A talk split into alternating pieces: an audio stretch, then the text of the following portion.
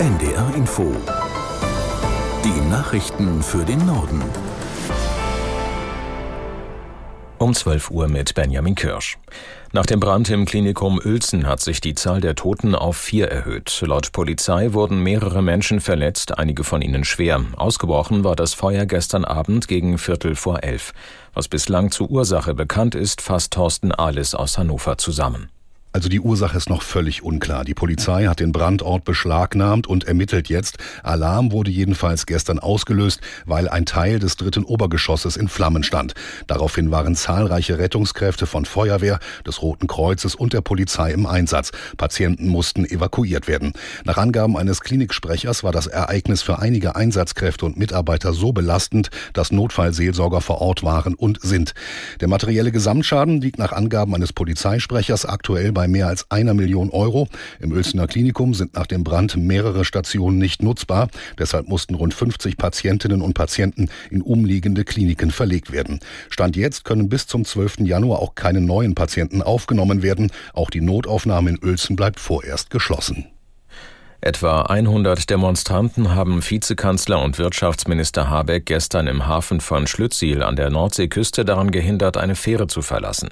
Die Aktion, die im Zusammenhang mit der geplanten Streichung von Subventionen für die Landwirtschaft stand, wird von vielen Seiten kritisiert. Aus der NDR Nachrichtenredaktion Peter Eichenberg. Der Chef des Deutschen Bauernverbandes Ruckwietz erklärte im Kurzmitteilungsdienst X, Blockaden dieser Art sind ein No-Go. Persönliche Angriffe, Nötigung oder Gewalt gehen gar nicht. Auch die Bundesregierung hat die Eskalation der Bauernproteste verurteilt. Die Blockade sei beschämend und verstoße gegen die Regeln des demokratischen Miteinanders, schrieb Regierungssprecher Hebestreit. Bundeslandwirtschaftsminister Özdemir erklärte im ARD Morgenmagazin, diesen Leuten gehe es gar nicht um die deutsche Landwirtschaft, sondern um Umsturzfantasien. Niedersachsens Landwirtschaftsministerin Staude sagte auf NDR Info, dass Protest an sich legitim sei, aber im aktuellen Fall eindeutig Grenzen überschritten worden seien. In den Hochwassergebieten in Niedersachsen gibt es leichte Entspannung. Die Pegelstände vieler Flüsse und Bäche sind aber weiter hoch. Die Frage ist, ob die Deiche auch am Wochenende halten. Aus der NDR Nachrichtenredaktion Thomas Kuhlmann. Die wichtigste Nachricht heute Morgen, der Dauerregen hat endlich aufgehört. Spätestens im Laufe des Vormittages zieht er ab oder wird zu Schnee. Dadurch ist das viele Wasser aber natürlich nicht weg. An einigen Orten, an Weser, Aller, Leine, Hunte, Schunter oder Oker, drückt es seit rund zwei Wochen gegen die Deiche.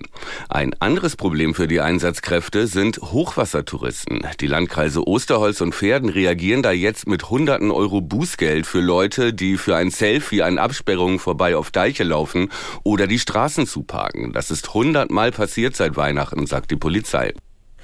In der Stadtkirche von Offenburg haben mehrere hundert Menschen Abschied von Wolfgang Schäuble genommen. Unter den Trauergästen des Gottesdienstes waren viele Bundes- und Landespolitiker, etwa Innenministerin Faeser, der baden-württembergische Ministerpräsident Kretschmann, der frühere CDU-Chef Laschet und der frühere EU-Kommissionschef Juncker.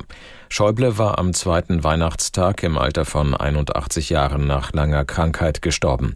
Der gebürtige Badener hatte eine lange politische Karriere in der CDU als Minister, Parteichef, Fraktionsvorsitzender und Präsident des Deutschen Bundestages. Der frühere südafrikanische Paralympicstar Oscar Pistorius ist vorzeitig aus der Haft entlassen worden. Mehr als zehn Jahre nach den tödlichen Schüssen auf seine Freundin kam der 37-Jährige auf Bewährung frei. Aus Johannesburg Stefan Überbach. Die Auflagen für Pistorius sind streng. Er darf unter anderem seinen Wohnort ohne Erlaubnis der Behörden nicht verlassen, muss gemeinnützige Arbeit machen und ein Anti-Aggressionstraining absolvieren. Alkohol und Drogen sind für ihn tabu, Interviews ebenfalls. Die Bewährungszeit läuft bis 2029.